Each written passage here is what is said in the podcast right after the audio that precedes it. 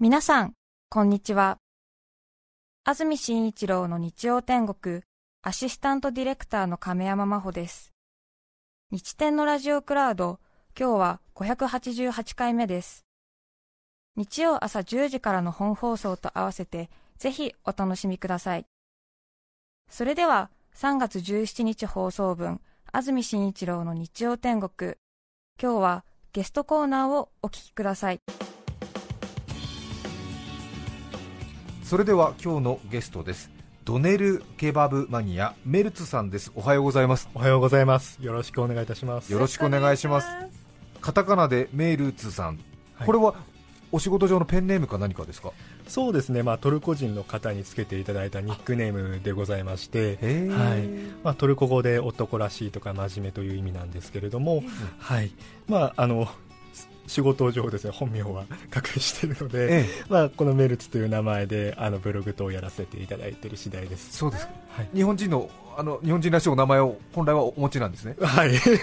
それちゃんと名字名前がございます、そうですか、えー、メルツさん、えー、はい、トルコ人の方はこれが男の子の名前になっている時は多いんですか？そうですね。結構若い男の方で、まあ、時々見る名前ですね、はい、いわゆるドネルケバブネームをもらったみたいなことなんですか？まあそうですね。ああだ名で呼ばれてあだ名で。あ、はい、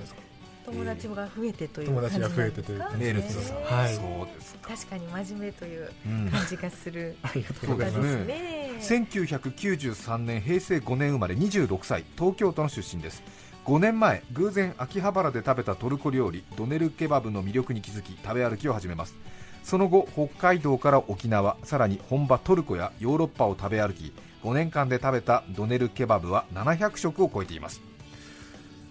5年前、秋葉原で、はい、食べて美味しくて。美味しくてでハマってしまったという次第ですね。そうです、はい、ただハマり方がすごいですね。そうですね、えー、はい別に違うお仕事はされてるんですよね？あそうですね。あの、まあ、IT 系のサラリーマンをさせていただいております、えー、はい、なので、まあ、昼休みとか休日を使ってという。そうですね。主に休日を使って、はい、あの食べさせていただいてます。でもね。結構3日に1回ぐらい食べないと追いつかない計算ですから、ね、しかもドネルケバブを3日に1回。3日に1回ぐらいは、はい、食べてます、ね、ドネルケバブちょっとねどういうものか想像ができないっていう人もいると思いますけども、はい、簡単に説明お願いできますか、はい。まあ、よく皆さんあのケバブという名前であの呼んでらっしゃるかと思うんですけれども、まあ、ケバブというのが本来の意味はですねトルコ語で炙って焼いた料理の総称のことなんですね、はい、はい、でまあ、よくシシケバブとかですね、うん、あの皆さんあの聞かれたことあるかと思うんですけれども。シシケバブはあの鉄串に刺さったそうですね。大きな,、はい、大きな焼き鳥焼き。焼き鳥ですね。そうですね。焼き鳥、まあ、あの羊とか牛の場合もあるんですけれども、その串がですね、まあ、獅子っていう名前でしてトルコ語でですね、はい、なんで獅子にあの串に刺してあの炙って焼くので獅子ケバブという名前なんですね。はい。獅子ケバブ。はい、で今度ドネルケバブなんですけれどもこうドネルというのがこう回転するという意味のトルコ語でございまして、まあ、その回転させて炙って焼くので、まあ、ドネルケバブという名前でございます、はいたまに見かけますよね、ね、そうですね。街角とかですね、時々あの見かけたりすることがあるかも回転してるお肉が。キッチンカーで、はい、後ろのバンのドア跳ね上げて こうねね、くるくる回しながら焼いて、はい、イベントなんかでそうですね。そういうところで。ますけど、はい。えー、であれはどういう仕組みになってるんですか？あの縦長のこう大きな肉中みたいのを、うんやって、まあ、あれがねそうです、はい、魅力的なんで、なんとなく、はい、チョコレートタワー的な感じでみんなが近寄ってくるみたいな、そうですね、インパクトがありますよね。そうですよね、はい、え。ー、あれはどういうふうに作ってるんですか？あれはですねあの串にあの肉をですねどんどんどんこう刺していきながら、ええ、要するにスライスした薄切りのお肉を串にこう刺していきながら積み重ねていってあの形になっていくんです、えー、はい、あそうなんですか。ミールフィーユ的な感じですね、はい、もう輪投げの輪がこう重なるような感じでこう そうです、はい、上に上にやって。上に上げてで最後は、まあ、あのラップかなんかをこうして保存しておいて、まあ、あの最後あのグリルですね。あの、はい、ケバブのこう焼く焼き器みたいなものにこうセットして焼くというですね、はあ、はいそういう仕組みになってます。トルコでは昔からやられてた料理方法なんですか？えっとですね、トルコではですね、まあ、ドネルケバブの歴史自体は実は浅くてですねあのここ200年ぐらい19世紀の半ばに生まれてきた食べ物になってます。200年200年ぐらい もうすぐ200年ですそうですか。なんかもう少し最近なのかなと思いました。ら200年はあるんですね。そうですね。はいでも結構ねトルコ料理は世界三大料理、フランス、中華料理、トルコ料理というぐらい、かなりしっかりした系譜がある中では、じゃあそれほどの歴史ではない。そうですね。はい。うん。最初その秋葉原で食べた時に美味しくてハマっちゃったんですか？なんか面白いなと思ってハマったんですか？そうですね。あのなんて言うんでしょうね。このまあハンバーガーをこうが好きでですね、うん、こう食べようとあのよく食べていたんですけれども、はい、まあ、あの好きなそのハンバーガーがこう値上がってしまってですね100円、200円ぐらい。でこれはちょっと代替手段を探さなきゃいけないってなった時にそういえば昔1回だけそのドネルケバブ食べたなと思いまして、でそこで、まあ、もう1回その初めて食べた秋葉原のお店に行ってですね食べてみたところあ美味しいなと、うん、でこう何回か行っていくとこうトルコの方とかが割とこう親切でですね、うん、あの行けば行くほどこう顔を覚えてもらうようなそういう感覚みたいなものも結構新鮮で、ええ、はい、でこうハマってしまったという次第ですね。確かにハンバーガーショップに比べると、はい、店員さんのフランクサワーはやっぱり違いますよね。そうですね、え で名前もつけてもらって楽しく。そうですね。ハンバーガーみたいにすぐ出してくれる出してくれるからっていうところで。いいですし、はい、あれはどういうふうに食べるんですか？あのピタパンで袋状になった薄めのパンみたいのに野菜と一緒に入れて出してくれるところが多いんですかね？そうですね。日本だとその形というのが一番あの基本になっていて、うんはい、まああのまあ、ピタパンの中に野菜と、まあ、肉をこう詰めてソースでかけてというのが日本だと一般的ですね。そうですか、はい、他に食べ方ってあるんですか、はい、あの例えばあのご飯の上にこう牛丼のようにですねケバブのあのドネルケバブのお肉を乗せて、で、まあ、あのソースかけていただくケバブ丼とよく言われるスタイルなんですけれどもそれとあとカレーライスみたいにですねあの、まあ、カレーライスにこうドネルケバブのお肉をこう乗せてあげるっていう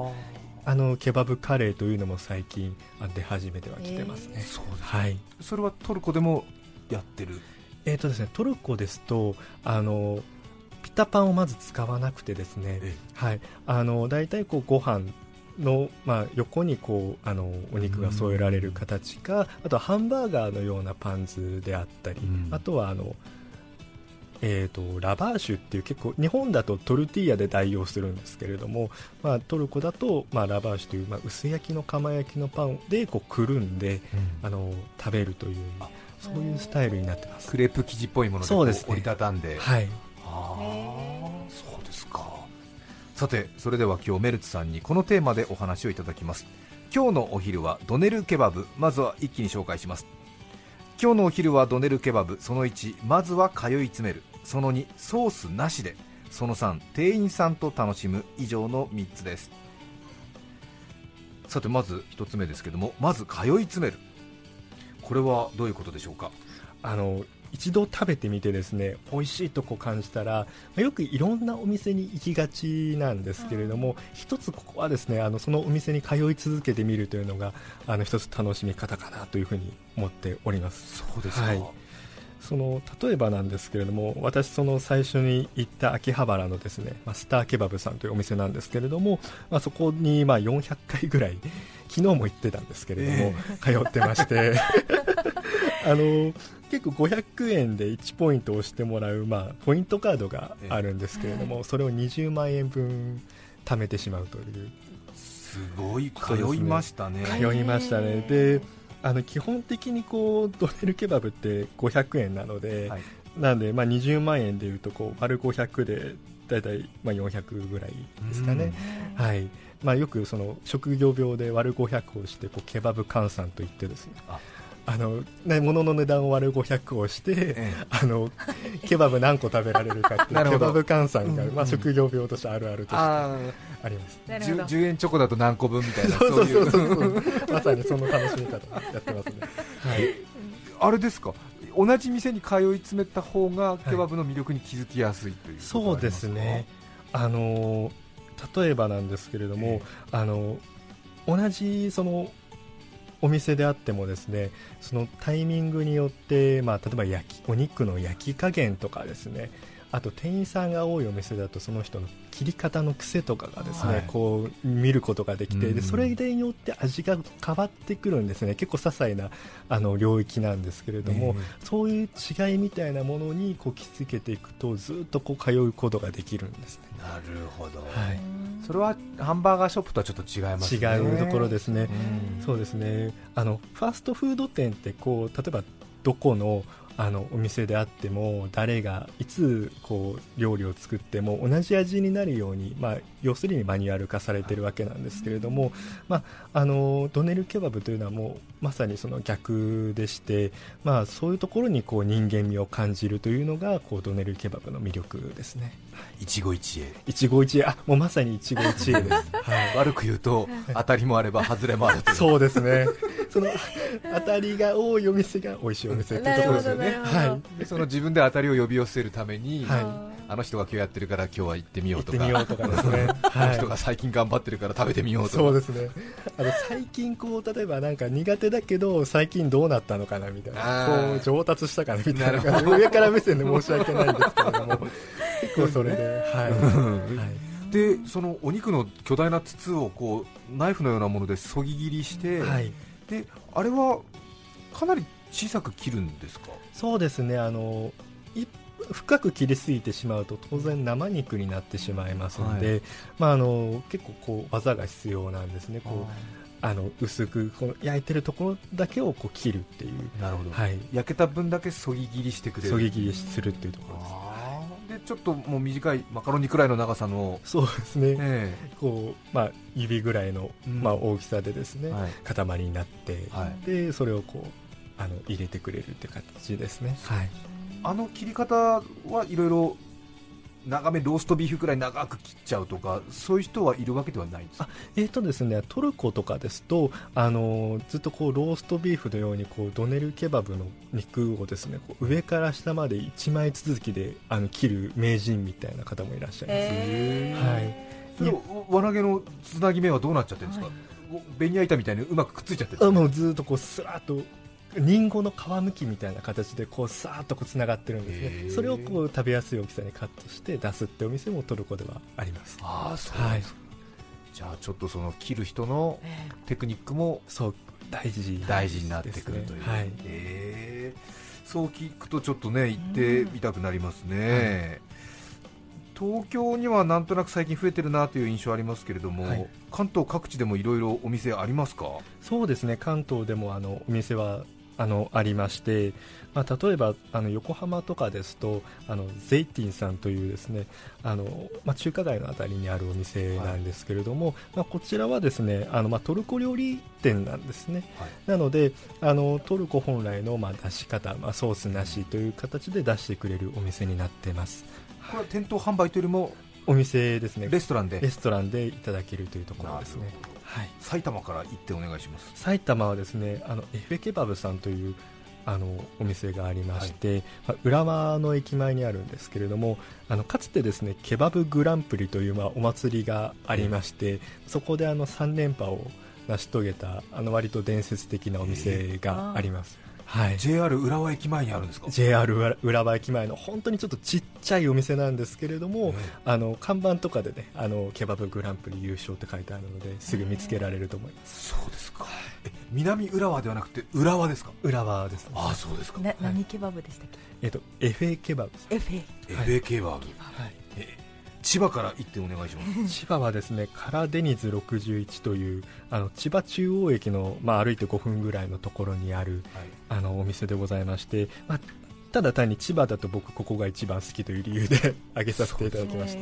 ここもレストランですか？ここはですね、まあ、あの一応椅子で座れるところもあるんですけれども、うん、まあ、本当ちょっとちっちゃいあのケバブ店という形で営業されています、そうですかここも500円なんですか？ここも500円ぐらいだったと思います、はい、そうですか。千葉中央。千葉中央駅です。ね京成線です。はい。いや聞いてみないとわからないもんですね。3連覇してるケバブのお店が浦和にあるとは思わなかったですね。そうですね。さてメルツさんにお話を聞いています。今日はお昼はドネルケバブ。続いてはソースなしでなんとなく辛めの、ね、トマトソースとかをつけて食べる印象があるんですけれどもそうですね、はい、タコスみたいなイメージがあるんですが、うん、ソースなしで、はい、これは？あのまあ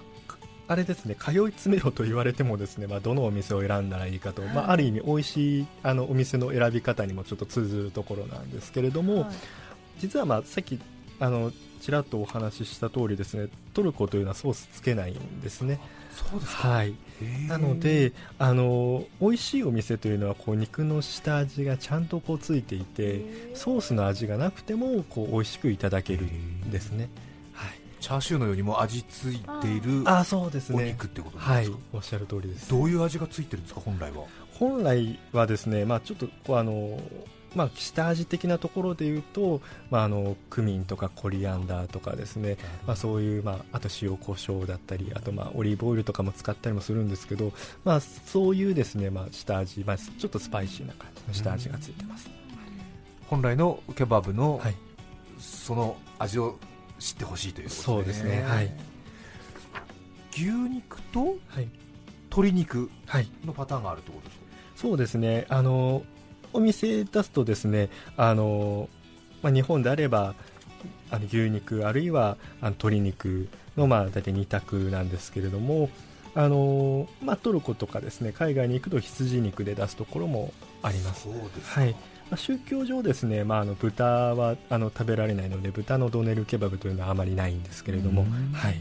なんとなくあれですよねお店見てると、はい、肉の柱が1本しかないところだと思いますが、お店によってじゃあうちはビーフだうちはチキンだ。そうですね。あとはまあ両方出すっていうお店もございます、はい、肉柱が両方2本持ってるところもあるんですか？日 本肉柱が2本回ってるところもございます。あのまあ、グリル、まあ、ドネルケバブを焼く機械が2台あって、そこにまあビーフとチキンが並んでるっていう感じですね、はい合いがけみたいなのもできるときは？ああります。あのなのでそういう時はあのメニューにですねあのビーフチキンそしてミックスっていうこう選択肢。がはい、ございますね。あそうですか、メルツさんはどちらがお好きですか？ビーフ、チキン私はこうビーフがすごく好きでしてあのチキンはですねどうしてもお肉の塊の表面に下味をつける形になるので、まあ、ちょっと下味が分かりにくいところがあるんですね。美味しいんですけれども。ただまああのビーフだとスライスしたお肉にこうつけてる形になるので下味っていうのはとても分かりやすいんですね。なので結構ビーフを好きでずっと食べてます、はい、そうですか、はいビーフ、それからチキンでそれぞれ1点ずつぐらいご紹介いただけますか？ビーフ、チキンでいうと、あの例えば、あの先ほどのエフェケバブさんはチキンのみのお店になってますね。そうですか。浦和の。浦和の。エフェケバブさん、はい、エフェケバブさん。でゼイティンあの横浜の、まあ、ゼイティンさんはビーフ牛肉だけのお店になります。そうですか、はい、それ聞いてから行かないとね。そうですよね。はい。どっちか専門だからみたいな。どっちか専門だからみたいな。はい。そうなんだ知らななんか店頭でちらっと見かけるときはいつも茶色いお肉がドーンってなってるのでそういう違いがあると知りませんでしたね、はい、思い切ってねもうビーフとチキン両方こう交互交互にこう輪投げで重なっていったらミックス肉柱ができるような気もするんだけれども。かつて1回だけ見たことはありますね、もうなくなってしまうとお店なんですけれども、はい、上半分がビーフで下半分がチキンというお店はありましたね、あはい、なるほど、えー、一気に焼ける。あのバームクーヘンみたいな大きな柱は、あれお店の人が朝みんな自分で重ねていくんですか？そうですね、まあ、前日あるいは朝のうちにこう重ねていって、えー、でまあ、持ち込んでっていう形になります。あそうで削って削って削って、はい、最後は真ん中の金属製の芯が出てきて終わり。終わりっていう形ですね。ああそうですか。あんまり最後ね、削って芯が出てきてるところは見たことがないので。そうですね。閉店間際とかに行くと本当に細くなってる あのほとんど食べられないような あの感じの、まあ、お肉だとか。アスパラの肉巻きぐらいの。そうそうそうですね、はい、おっしゃる通り。細細みたいな。今日売れたなみたいな。あるんだそういう時、はい、さて今日はドネルケバブマニアのメルツさんにお話を聞いていますがおしまいは店員さんと楽しむ。これは名前をもらうぐらい仲良くなろうということでしょうか？そうですね、あのまあ、仲良くなるとですね、まあ、トルコの方ってこうトルコ語の名前みたいなものをですねこう外国人の友達にこう出したりするんですけれども、はい、そうですね、まあ、ひょっとしたら仲良くなるとニックネームつけられるかもしれないですね。はい、店員さんはやっぱりトルコからいらっしゃってる方が多いですか？そうですね。あのトルコ以外にも例えばイランの方とかですね、うん、あとあの、まあ、アフリカだったりアラブの方だったり、まあ、いろんな方があの今、日本でやられてます、はい、トルコの方の特徴は何か感じますか？トルコの方の特徴はこう結構、まあ、陽気な方が多いですかね。はいあのまあ、結構親切で、まあ、陽気な方っていうのは結構多くてですね、まあ、仲良くなると、まあ、面倒見がとても良くなってですねあの彼女いないのかってこう彼女の心配をしてくれたりとかですね、えー、こうずっとこう紅茶とかでもてなしてくれたりとかですね、ありますね。そうですか。でもねハンバーガーの値上がりでドネルケバブに変えてみようと思ってそれで大きくね、はい、また人生が実り大きいものになりましたからね。そうですね、まあ、なかなかこうあの今までこう家でゲームばっかりするような性格だったのがこう海外旅行とかですね一人で行ってトルコにとかあとまあ現、まあ、ヨーロッパとかですね行っていってそこでまた友達をあの作ってっていうのは本当に今まで考えられなかったことなのであの本当にそこで人生が大きく変わったなと思いますそうです今日ゲストにお迎えしていますのはドネルケバブマニアメルツさんです。メルツさんが食べ歩いたドネルケバブの情報はメルツのドネルケバブブログにまとめられています。ネットでドネルケバブブログで検索しますとすぐ出てきますのでぜひ見てみてください。そしてドネルケバブをヨーロッパに食べに行くとするとトルコはもちろんなんですがその次に行くべき国としてはドイツを今考えてますね。ドイツ。はい。そうですかですねあのトルコ系移民の方がとても多いドイツはですね本当にあのコンビニぐらいの感覚でこうドネルケバブのお店があったりするというふうに聞いてまして、まあ、第二の本場とも言われてますので、まあ、ぜひそこはですね近いうちに行きたいなと思ってます。そうですか、はい、ドイツというとでもね、はい、ハンブルグがあるぐらいですから本来はハンバーガー強しって言ってもおかしくないと思うんですが。そうですね。なんか一説によればですね、まあ、2万店舗あのドネルケバブのお店ケバブ店があるというふうにドイツでドイツだけで2万店舗で、まあ、皆さんがよくご存知のあの世界的なファンハンバーガーチェーンのお店ですね。そこが全世界合わせて2万店ぐらいなので、まあ、だから全世界のハンバーガーのお店がドイツ一国の,、あのドネルケバブのお店の数ぐらいだと。ドイツ国内はじゃあ今大変なことになってるんじゃないですか？そうですね、はい、ドネルケバブ店だらけ。だらけという。へ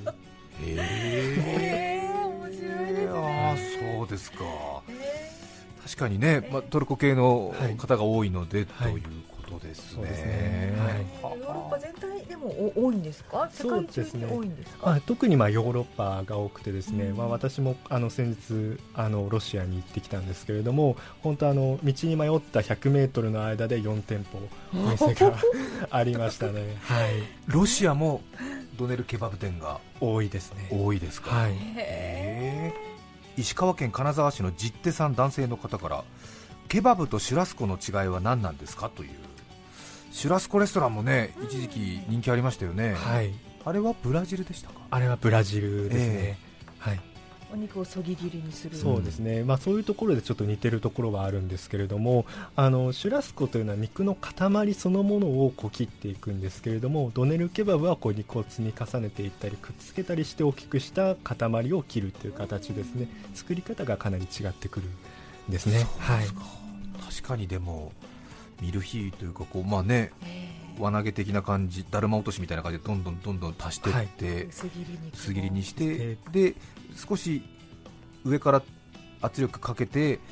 外側から焼いていくと、はい、まあ、肉同士がつながっていくっていうことなんですね。そうですね。はい。あとは繰り返しになりますけどそのそぎ切りするそぎ切ったお肉の大きさと厚さは、種類結構あるもんですか？私2点ぐらいしか食べてないんで必ずあのちょっと大きめなツナ缶くらいのものが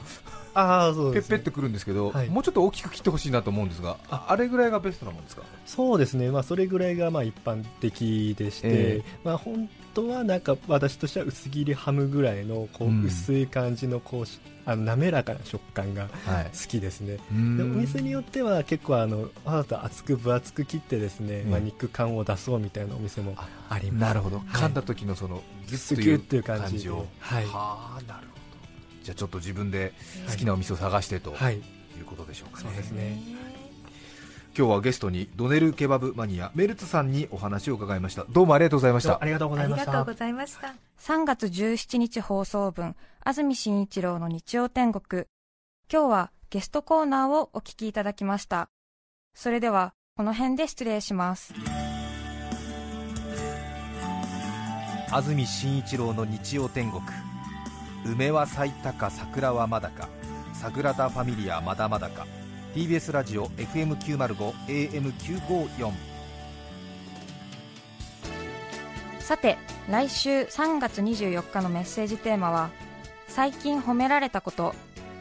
ゲストはアフリカに住むチンパンジーボノボの話動物ライター江口恵里さんです。